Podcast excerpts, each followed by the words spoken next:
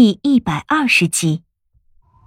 这天天气晴好，遇见山庄之外的山林中白雪皑皑，倒是下山的石阶被清扫得很干净，如清水洗过一般。石阶两旁梅香清逸，花市繁茂。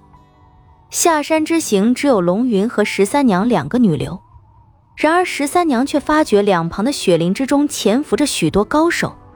这些都是龙岩的亲卫，这股力量若留在龙岩身边，绝对是一大助力。而龙岩却用来保护十三娘。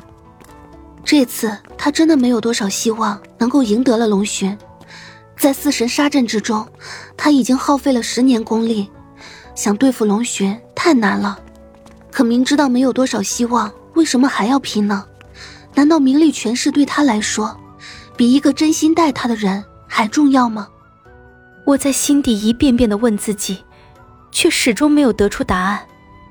龙云是一个十分活泼的小女孩，和十三娘之前一样天真烂漫，一路蹦蹦跳跳走在十三娘前头，完全被蒙在鼓里的她，哪里知道即将发生的事情有多么可怕？龙云手中捧着一捧白梅，欲言又止的看着十三娘：“君姐姐，有些话……”我不知道当讲不当讲，哦，什么话？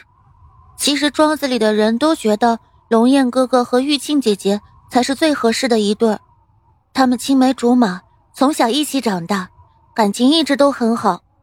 但是不知道为什么，老庄主却把玉庆姐姐嫁给了龙勋叔叔。为了这事儿，庄里的人可没少嚼舌根子。你想说什么？君十三娘打断龙云的话。他不想听到玉庆这个名字，更容不得别人说他和龙岩如何如何。若心里真真喜欢上一个人，就会非常在意，眼里容不得沙子。许是发现了十三娘神色不对，龙云赶忙说道：“其实我并不这样觉得。玉庆姐姐虽然人很漂亮，但是她太强势了。我十岁那年不小心打坏了她最喜爱的一盆木槿。”我父亲给了他一株世间罕见寒月芙蕖作为赔偿，那可是我母亲悉心栽培了好多年的，他却一点也不爱惜的把那株寒月芙蕖连根都给拔了。他低头看了看自己脚下的银铃，又道：“既然你不喜欢它，那还提它做什么？”后来我知道，那木槿花是龙岩哥哥送给他的，他一直都当做宝贝中的宝贝，谁都不让碰。虽然那件事是我不对，弄坏了他的木槿，但是我也道歉了呀。而且我父亲还送了我母亲最喜欢的寒月芙蕖给他，可他却不依不饶的，非得让我赔。我拿什么赔啊？那可是龙岩哥哥送给他的，即便是我找来一株一模一样的木槿，那也不是龙岩哥哥送的呀。嗯，那后来呢？后来，他拉着我去找龙岩哥哥，非得让龙岩哥哥惩罚我。明眼人谁看不出来？要龙岩哥哥惩罚我是假，真正想要的是让龙岩哥哥再送给他一株木槿。让龙岩哥哥下不了台，逼得龙岩哥哥又送了一株木槿给他，真是可恶死了！我一点也不喜欢他。心上人送的东西，即便是一些不值钱的小玩意儿，那也是视如珍宝的。只是东西坏了也就坏了，即便是央求着你又送一件，那也没有原来的意味。就是嘛，可是你就不同了。虽然你和龙岩哥哥之间很多事我都不了解，但是我看得明白，你是真心对龙岩哥哥好的，而龙岩哥哥也是真心对你好的。哼，你是怎么看出来的？就在昨天夜里，龙岩哥哥来找过我父亲。说了一些话，我偷听到了，你想不想听啊？嗯，这个小妮子还逗起我来了。见十三娘一脸尴尬的表情，龙云这才心满意足的说了起来。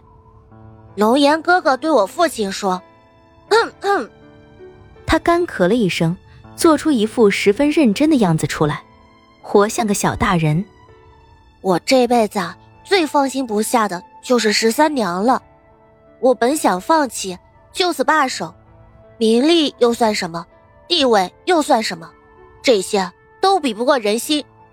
我父亲问：“那庄主为何非要如此？这份家业虽然是老庄主传给你的，但怎么说他也是龙家本家人，也不算是落入别人手里。你退了也没什么。天涯海角的，哪里没有庄主和君姑娘的容身之所？日出而作，日落而息，不也是很自在？他不会给我这个机会的。”斩草要除根，他比我更懂得这个道理。我龙岩现在可以什么都不在乎，但是我无法不在乎十三娘，她才是我的全部。放弃这个位置容易，可以后将会面对的是什么，你也应该清楚。颠沛流离，亡命天涯，这些我可以忍，但是让十三娘跟着我提心吊胆，亡命天涯，我就不能忍。我要让他一辈子服侍清安。我父亲又问：“那庄主又有多大的把握可以赢？”三成，调开那些亲卫。